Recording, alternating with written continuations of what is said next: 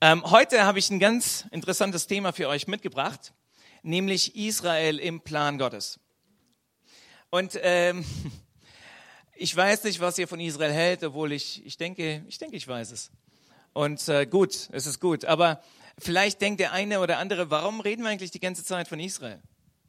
Israel überall in den Nachrichten, Israel dies und jenes, die ganze Bibel ist gefüllt mit Israel. Überall Israel. Können wir nicht einmal über ein anderes Thema sprechen? Wisst ihr, wenn es jemals einen Glaubenstest gegeben hat, einen Glaubenstest, den die Gemeinde komplett verhauen hat, komplett, Jahrhundert um Jahrhundert um Jahrhundert um Jahrhundert, es ist genau diese Fragestellung. Welche Rolle spielt Israel im Plan Gottes oder etwas persönlicher ausgedrückt, was machst du eigentlich mit Israel? Was machst du mit diesem Volk? Und das hängt davon ab, was du von diesem Volk hältst, welche Rolle dieses Volk im Plan Gottes spielt, wie du das verstehst. Die Antwort auf diese Frage, die du geben würdest, spricht volumenweise darüber, was du eigentlich von diesem Gott Israels hältst. Es ist eine, eine komplett zentrale Thematik der gesamten Bibel. Und wenn wir dieses Thema etwas verstehen, werden wir gesegnet, denke ich. Ja? Ich möchte das in drei Schritten äh, kurz ansprechen. Was machen wir mit Israel? Einmal die richtige Perspektive haben, das ist natürlich meine Perspektive. Dann hoffentlich die biblische. Äh, das biblische Prinzip verstehen. Was sagt denn die Bibel eigentlich äh, zu uns, was wir mit Israel machen sollen? Das das Ganze dann ein bisschen auf den Punkt bringt. Fangen wir eigentlich einfach an mit dem ersten Teil. Und ich möchte ganz, ganz am Anfang, wie es sich gehört, anfangen. Am Anfang schuf Gott den Himmel und die Erde. Er hat alles durchdacht, äh, bis in in die Details.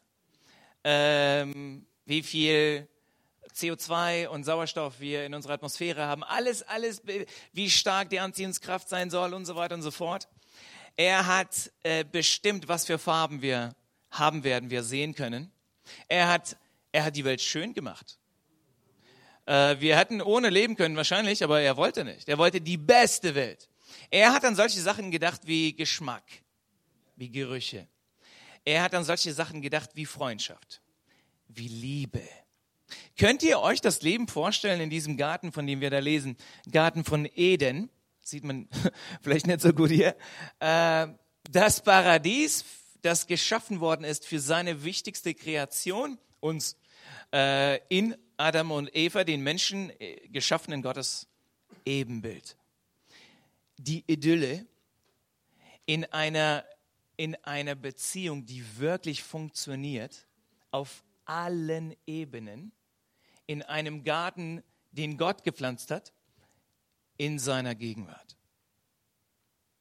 Und in diesem allerschönsten Ort auf Erden passiert das unaussprechliche Gräuel. Wir fangen an zu glauben, dass Gott eigentlich gar nicht auf unserer Seite ist. Dass wenn wir glücklich werden möchten, wir besser unser Glück in die eigenen Hände packen. Dass wir selber versuchen, Gott zu werden. Dass wir unsere eigenen Entscheidungen treffen, ganz besonders was Gut und Böse angeht. Ich werde entscheiden, was gut ist für mich und was böse ist. Und wenn mich mein Gewissen, wenn mich, wenn mir mein Gewissen erlaubt, sowas zu tun, dann ist es okay für mich. Was auch immer die Menschen heute sagen. Die, die Geschichte ist dieselbe. Alles hat sich verändert. Wer hätte gedacht, dass durch einen Biss, durch einen Schritt der Untreue Gott gegenüber, die menschliche Geschichte auf den Kopf gestellt würde. Wir verlieren seine Gegenwart, wir werden verstoßen aus dem Paradies und wandeln nun auf dieser Erde. Wir machen das Beste draus. Hier in Deutschland haben wir das Beste draus gemacht. Heute geht es uns allen prima. Aber das menschliche Herz, unabhängig von all den technologischen Entwicklungen, ist eigentlich dasselbe. Die nächste Generation nach Adam und Eva, die fangen nicht klein an mit Lüge, sondern kein ermordet seinen Bruder Abel. Warum eigentlich? Neid, Hass, Habgier. All diese Sachen sind normaler Teil unseres menschlichen Bewusstseins, unseres Lebens. Die Menschheit rollte damals wie so ein Schneeball vom Hügel hinunter. Immer größer und immer schneller. Die Welt füllte sich mit, mit Blut, mit Hass, mit Gewalt. Wir kennen die Geschichte mit der Sintflut, worüber eigentlich alle alten Gesellschaften sprachen. Die Dokumente kennen die Archäologen. Ähm, gibt es eine Hoffnung für diese komplett verlorene, unruhige Menschheit, die nun nach ihrer Ruhe, nach ihrem Frieden, nach ihrem Glück strebt. Was meint ihr? Gibt es eine Hoffnung für diese verlorene Menschheit? Ja? Wie heißt diese Hoffnung? Nein. Das ist, das ist genau der Denkfehler von ganz, ganz vielen Christen.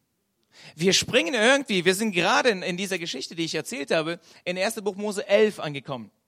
Und ihr spricht schon von Matthäus 1.1. Was macht ihr mit 1. Buch Mose 12 bis 50, 2. Buch Mose, 3. mit der ganzen Tora und dann mit Josua und Richter und Samuel und Könige und die ganzen Propheten und noch die paar tausend Jahre bis Jesus. Jesus ist Teil von diesem Plan, er ist das Zentrum von diesem Plan Gottes. Aber der Plan heißt eigentlich etwas anders. Wisst ihr, wie dieser Plan heißt? Israel. Der Plan heißt Israel. Wisst ihr warum? Weil das nächste, was Gott tut als Antwort auf diese komplett verlorene Menschheit, ist, diesen jungen Mann sich auszusuchen. Abraham heißt er.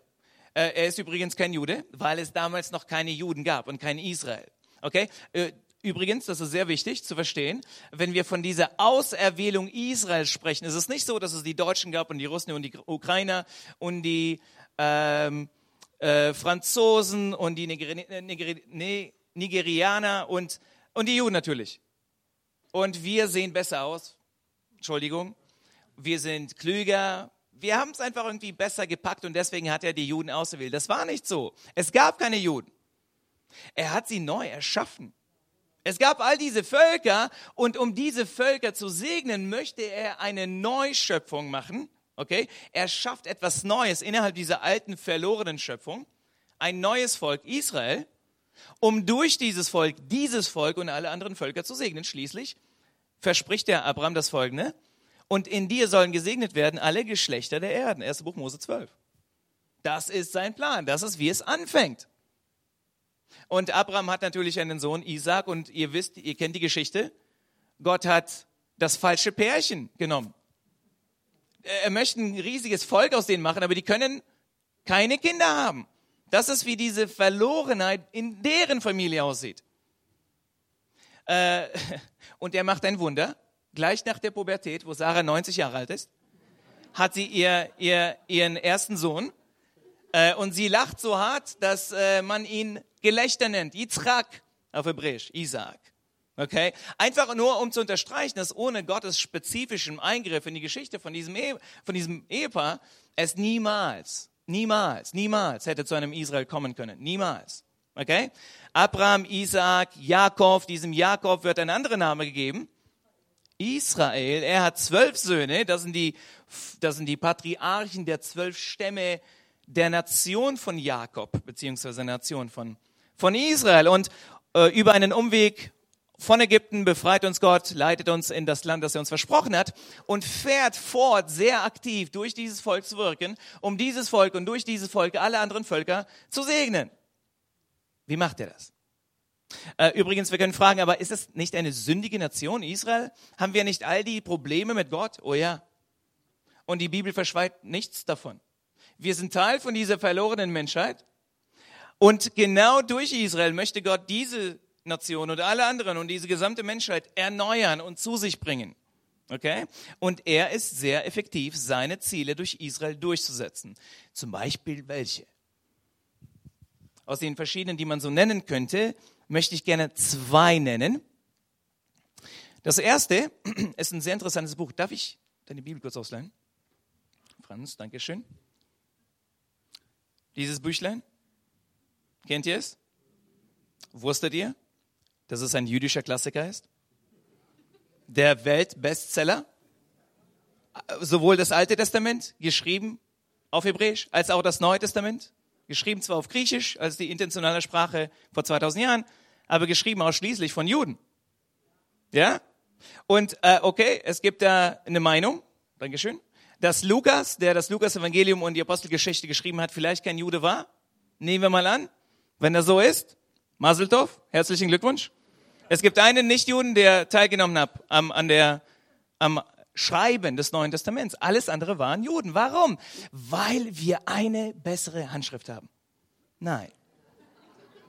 Weil Gott sich dieses Volk geschaffen hat, um durch dieses Volk zu wirken. Und ich sage euch, er ist sehr effektiv, um durch dieses Volk zu wirken. Wenn ihr jemals, jemals, jemals, jemals durch die Bibel gesegnet worden seid, dadurch, dass ihr es gelesen habt in einem vielleicht düsteren Tag und sie hat euch ermutigt. Gottes Wort. Er hat durch die Bibel zu euch gesprochen. Er hat euch gekräftigt, gestärkt. Oder durch eine Predigt. Euch wurde etwas offenbart. Oder ihr habt einsehen müssen nach dem Lesen der Bibel oder ihr habt vielleicht mit jemandem gesprochen, der euch einen, einen Vers zitiert hat, dass ihr in Sünde lebt und ihr habt euch bekehrt und Buße getan und euer Leben wurde bereichert dadurch und ihr seid gesegnet worden. Ihr müsst wissen, ihr wurdet gesegnet durch ein jüdisches Buch. Es ist ein jüdisches Buch. Okay? Äh, für uns alle geschrieben durch dieses Volk. Das meiste auf der Sprache von diesem Volk.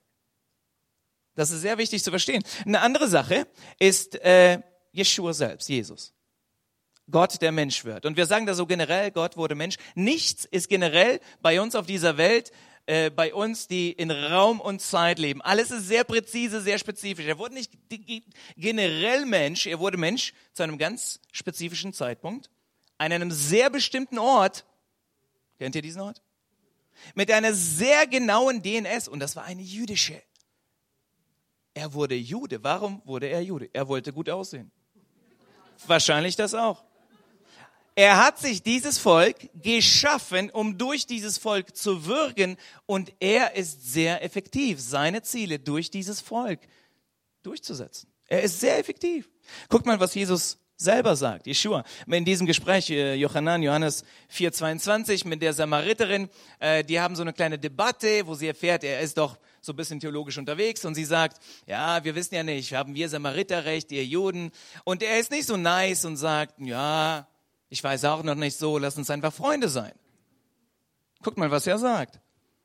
Ihr betet an, was ihr nicht kennt. Ihr, das sind die Samariter.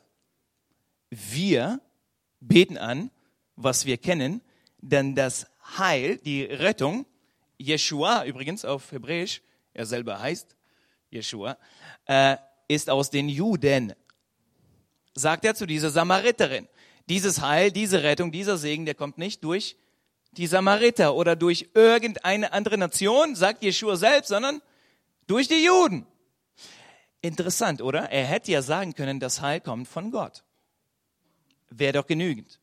Hätte doch ausgereicht zu sagen, ja, lass uns diese politische Angelegenheit mal beiseite stellen, Samariter, Juden, was auch immer, das Heil kommt von Gott. Oder das Heil kommt von mir. Ich bin das Heil. Der Weg, die Wahrheit und das Leben. Ich. Hätte, hätte ja auch gestimmt, aber das sagt er nicht. Was sagt er? Welche Rolle spielt Israel im Plan Gottes nach diesen Worten? Die, die total zentrale die total zentrale Rolle. Und wir können sagen, okay, okay, okay, das mag ja alles gestimmt haben. Das mag ja alles gut gewesen sein.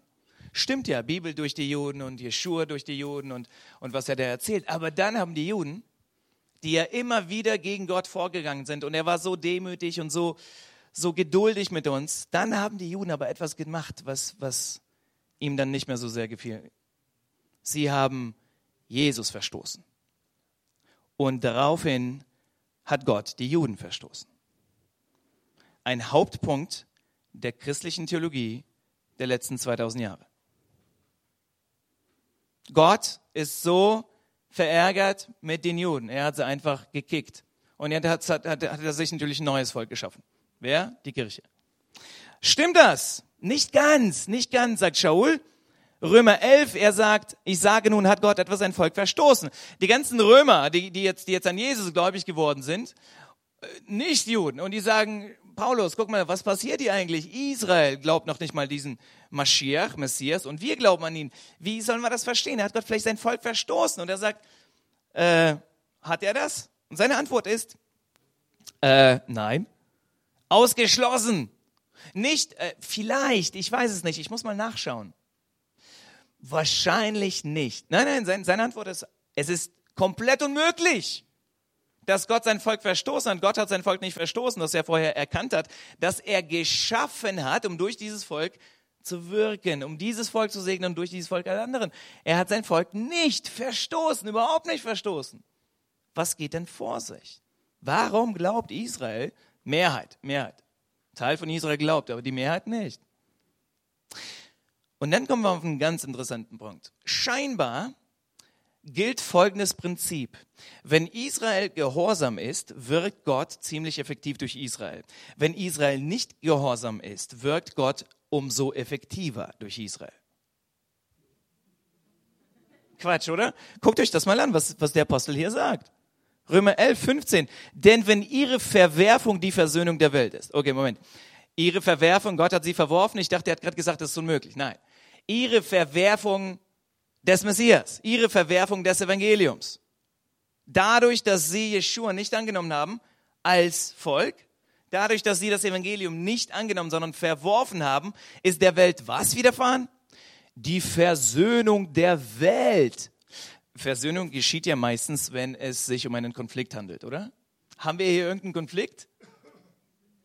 Ja, seit Anbeginn der Zeit leben wir in Konflikt mit Gott. Wir kennen ihn noch nicht mal und wir möchten ihn noch nicht mal kennen. Und wir glauben in dieser technologisch entwickelten Welt, dass alles selbst entstanden hat, äh, ist.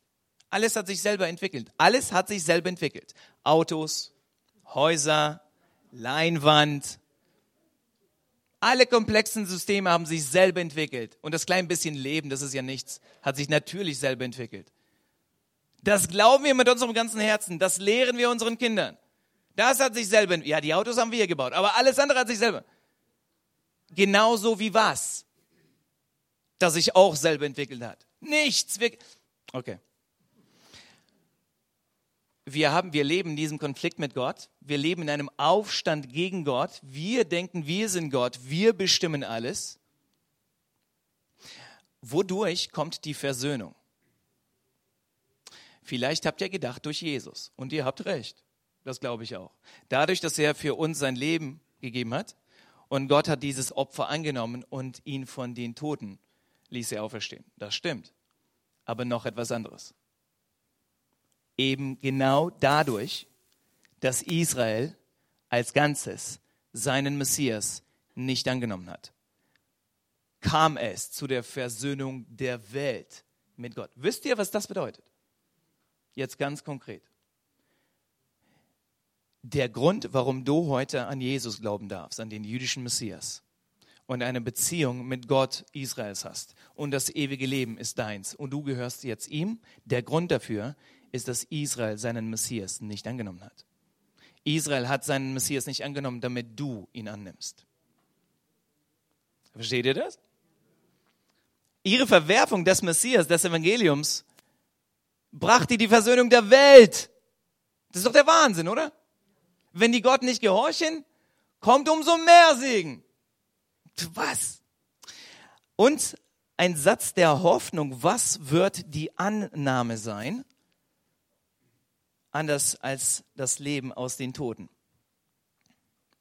Eines Tages wird Israel als Ganzes zu, dem, zu diesem Glauben an ihren Maschiach, Messias, den König kommen. Was wird dann passiert? Wow. Paulus nennt es das Leben aus den Toten. Neuer Himmel, neue Erde, neues Jerusalem, neue Körper, eine neue Welt. Das das ewige Leben. Alles, was wir so in die Zukunft setzen, beginnt dadurch, dass Israel zum Glauben an den Maschiach kommt. Jesus, Jeshua. Versteht ihr? Welche Rolle spielt Israel im Plan Gottes? Ach, so eine nebensächliche. Die Wahnsinnsrolle. Israel kennt seine Rolle noch nicht mal selbst. Wahnsinn. Äh, komplett im Zentrum des Plans Gottes. Gut. Das ist so die biblische Perspektive auf Israel. Äh, was ist das biblische Prinzip? Wie sollen wir mit Israel umgehen? Was hat Paulus, Shaul, mit Israel gemacht? Ein paar Sachen. Paulus priorisierte Israel geistlich. Das wissen wir, oder?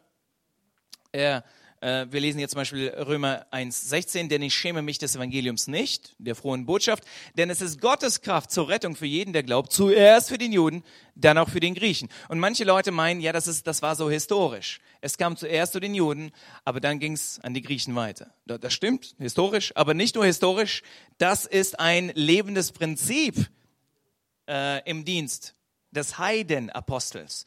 Denn diesen am besten ausgebildetsten äh, Jünger von Jeschua, aus all seinen anderen Jüngern, schickt er an die Heiden. Und in jeder Stadt, in der er unterwegs ist, geht er zunächst mal wohin? In die Synagoge, genau. Er ist der Heidenapostel, er ist berufen, nicht Juden über diesen jüdischen Messias zu erzählen, aber jede Möglichkeit, die er hat, nutzt er, um seinem eigenen Volk, um, um Israel von diesem Maschiach zu erzählen. Wir lesen hier nochmal ähm, Römer 11, zu euch, den Heiden, rede ich, da, da äh, ich nun eben Heidenapostel bin, rühme ich mein Amt, ob ich nicht etwa meine Volksgenossen zum Nacheifern reizen und etliche von ihnen erretten könnte. Er, sein Herz brennt. Es ist voller Schmerzen für seine Volksgenossen. Und es ist, nicht, es ist nicht nur so, dass es seine eben Volksgenossen sind, aber nicht unsere. Und deswegen hat er mehr Gefühle für sie sondern er versteht, wie viel Segen durch dieses Volk geflossen worden ist, geflossen ist. Und er möchte es zurücksegnen. Für ihn ist das total zentral wichtig, Priorität. Israel zu segnen ist nicht nebenbei. Es ist die Priorität. Das ist sein Modus operandi.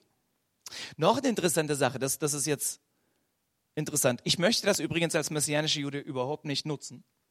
Aber es ist interessant, äh, von diesem Vers habt ihr bestimmt noch nie gehört. Äh, es ist im Römerbrief Kapitel 15 und er schreibt an die römische Gemeinde und er sagt, wisst ihr was? Die anderen Gemeinden im römischen Reich haben eine Kollekte gesammelt, wie wir heute Morgen, für die Juden in Jerusalem, die auch in, an den Messias glauben. Aus ihnen kam das Evangelium von ihnen und wir möchten sie zurücksegnen. Und er sagt, das ist gut und das ist eine Pflicht. Was? Pflicht? Ja. Guckt euch das mal an. Denn wenn die Heiden an ihren geistlichen Gütern Anteil erhalten haben, welche geistlichen Güter? Die Bibel, Jesus, der Glaube überhaupt, der Gott Israels, das, das, das alles nennt er das ewige Leben, der Heilige Geist, das alles nennt er Güter Israels. Wenn die Heiden an ihren geistlichen Gütern Anteil erhalten haben, so sind sie auch verpflichtet. Krasses Wort, oder? Pflicht jenen auch in, im Leiblichen zu dienen. Warum? Das Prinzip, wir möchten zurücksegnen. Wir möchten nicht einfach Segen empfangen, erhalten, wir möchten auch zurückgeben. Es ist besser, gesegneter zu geben, als zu nehmen, oder? Zu empfangen. Und wir möchten zurückgeben, schreibt Shaul an diese Gemeinde. Ganz kurz. Das ist ein Punkt, den wir nicht einfach überspringen können, aber ich möchte nicht zu lange hier weilen. Was haben wir eigentlich geschichtlich gesehen mit Israel gemacht? Gut, dass ihr es sagt, weil die meisten Christen haben eigentlich überhaupt keine Ahnung. Ich habe erst vor kurzem mit, mit äh, einer Schwester gesprochen, die hat gesagt, Igor, das kann gar nicht sein. Du bist der Einzige, von dem ich das jemals gehört habe. Das kann gar nicht sein. Das, das ist Schwachsinn, was du erzählst. Das ist alles Lüge. Ich glaube, ich nimm's nicht an. Und ich verstehe diese Reaktion. Das ist so schmerzhaft, dass die erste Reaktion ist, nein, das, das ist vollkommen unmöglich. Aber leider bin ich nicht der Einzige, der davon spricht. Obwohl die meisten Christen tatsächlich nichts davon wissen. Tatsache, dass wir Israel gehasst haben. Nicht die letzten paar Jahre. Die letzten 2000 Jahre. Äh, es fängt so im zweiten, dritten, vierten Jahrhundert an. Paar Jahrhunderte nach, nach Jesus, nach seinem Tod und Auferstehung äh, dass die Christen sagen, warum leiden eigentlich die Juden so viel? Augustinus zum Beispiel. Warum leiden die Juden so viel? 70 nach Christus Tempel zerstört, 135 nach Christus Jerusalem platt gemacht, zu Aelia Capitolina umbenannt und Israel zu Palästina umbenannt. Daher kommt übrigens diese Geschichte. Warum passiert so viel Leid in Israel? Ist es nicht, weil sie Jesus verworfen haben? Sie haben unseren Jesus verworfen und Gott hat sie verworfen. Äh, viertes, fünftes Jahrhundert, Johannes Chrysostomos, der goldene Zungenprediger, mit einer goldenen Zunge. Seine Predigten sind hervorragend, werden bis heute noch gelehrt. Und er sagt, die Juden haben eine Gräueltat begangen, die wird ihnen niemals vergeben werden. Sie haben Gott umgebracht. Seine Schlussfolgerung, Gott hasst die Juden, sagt Chrysostomus. Ich, das sind Zitate, ich hasse die Juden, sagt Chrysostomus. Es ist die Pflicht, dasselbe Wort wie bei Paulus, es ist die Pflicht eines jeden Christen, die Juden zu hassen. Sagt Chrysostomos, es sind Teufelskinder. Die Juden, die im Mittelalter unter Christen leben, haben eine viel niedrigere Lebenserwartung als die Juden, die unter Moslems leben. Warum? Weil die Moslems die Juden respektieren und die Christen sie einfach hassen. Warum? Sie haben unseren Jesus umgebracht. Schwierig. Sehr, sehr schwierig. Sehr, sehr, sehr schwierig. Das ist nicht der Segen, von dem Paulus gesprochen hat, zurück zu segnen. Das ist ein Fluch. Das ist die Botschaft, die Israel 2000 Jahre lang gehört hat. Gott hasst euch, ihr seid Teufelskinder. Ganz viele schreckliche Sachen passiert. Wir, äh, Übrigens ein interessantes Buch von Michael Brown. Unsere Hände sind mit Blut befleckt, falls ihr Interesse habt, das ein bisschen weiter zu recherchieren. Wir schließen unsere Augen heute. Es gibt ganz viele Bewegungen. Der Antisemitismus heute sieht anders aus als in den Jahrhunderten zuvor. Heute ist er viel politischer geworden. Und dann sagt man immer, ich habe doch das Recht, meine politische Meinung zu äußern. Ja, ja. Aber im Grunde ist es sehr oft diese BDS-Bewegung, Boykott Israel und so weiter und so fort. Im Grunde ist es nichts anderes als purer Antisemitismus, der jetzt auf eine politische Sphäre äh, fokussiert ist. Aber es gibt auch viele Aufbrüche.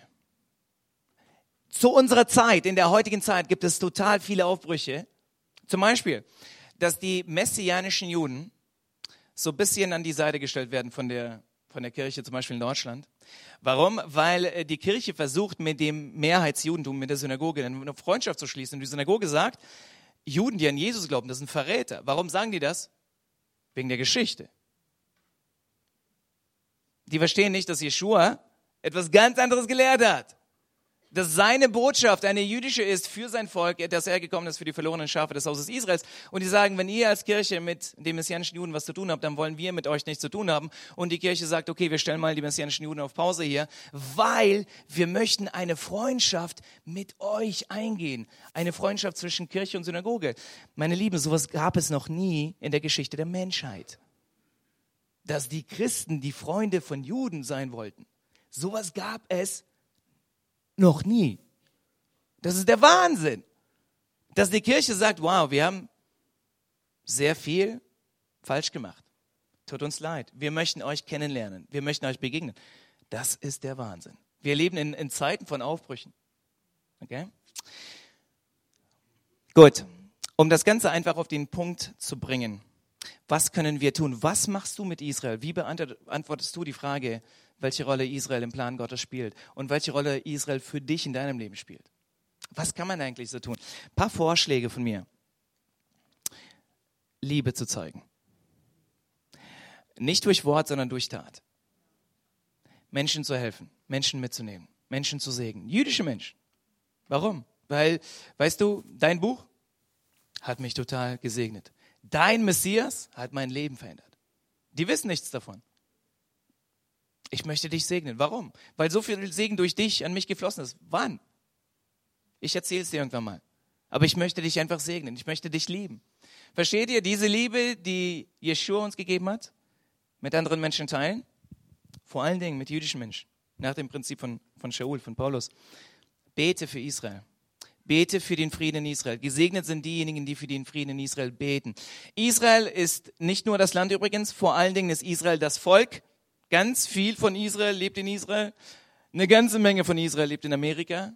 Und dann die 300.000 von Israel leben hier in Deutschland. Bete für Israel. Segne Israel. Unterstütze die verschiedenen Initiativen, Werke, Projekte, Dienste. Nimm teil dran. Steh auf für Israel. Es gibt verschiedene Kundschaften, die hier auch in der Stadt passieren, gegen Antisemitismus und so weiter. Schließ dich an. Das ist eine Möglichkeit, Menschen kennenzulernen und die Liebe von Jeshua mit ihnen zu teilen. Steh auf für Israel. Segne Israel. Auf die verschiedensten Wegen. Und die letzte Frage ist folgendes. Kann man das eigentlich, darf man das eigentlich als Deutscher? Und wisst ihr was, ganz kurz? Ich denke, es ist die Liebe von deutschen Nachfolgern des Messias, die nicht unbemerkt bleiben wird. Es ist genau wegen dieser schrecklichen Geschichte, die hier sich abgespielt hat, dass unsere Liebe in unserer Nachfolge dem Messias, unsere Liebe an Israel nicht unbemerkt bleiben kann. Wir haben eine Position, eine Möglichkeit, etwas zu machen, das kein anderes Volk machen kann, weil wir diesen Hintergrund, diesen Background haben. Möge der Herr euch segnen und euren Dienst an Israel fruchtbar machen. Avinu Shabashamaim, unser himmlischer Vater, ich danke dir für deine Gnade, für deine Botschaft, für dein Wort, für deinen Plan, in dem wir hier teilnehmen, für dein Volk Israel, für die Art und Weise, wie du Israel in unserem Leben gebraucht hast. Und du fährst fort, Israel zu gebrauchen, um uns zu segnen. Ich danke dir für Deutschland. Ich bitte dich, Vater, dass du dieses Land, diese Stadt München ganz besonders segnest, unsere Stadt und unser Land. Dass dein Geist hier fließt, dass ganz viele Menschen zum Glauben an deinen Messias, den König Israels, Jeschua, kommen. Dass ihre Schuld, dass ihre Sünden vergeben werden. Dass ihre Leben erneuert werden. Dass sie in deiner Gnade den Kopf ganz hoch halten können. Dass die Liebe ganz besonders zu Israel hier aus Deutschland strömt. Segne uns alle im Namen von Jeshua. Amen. Dankeschön.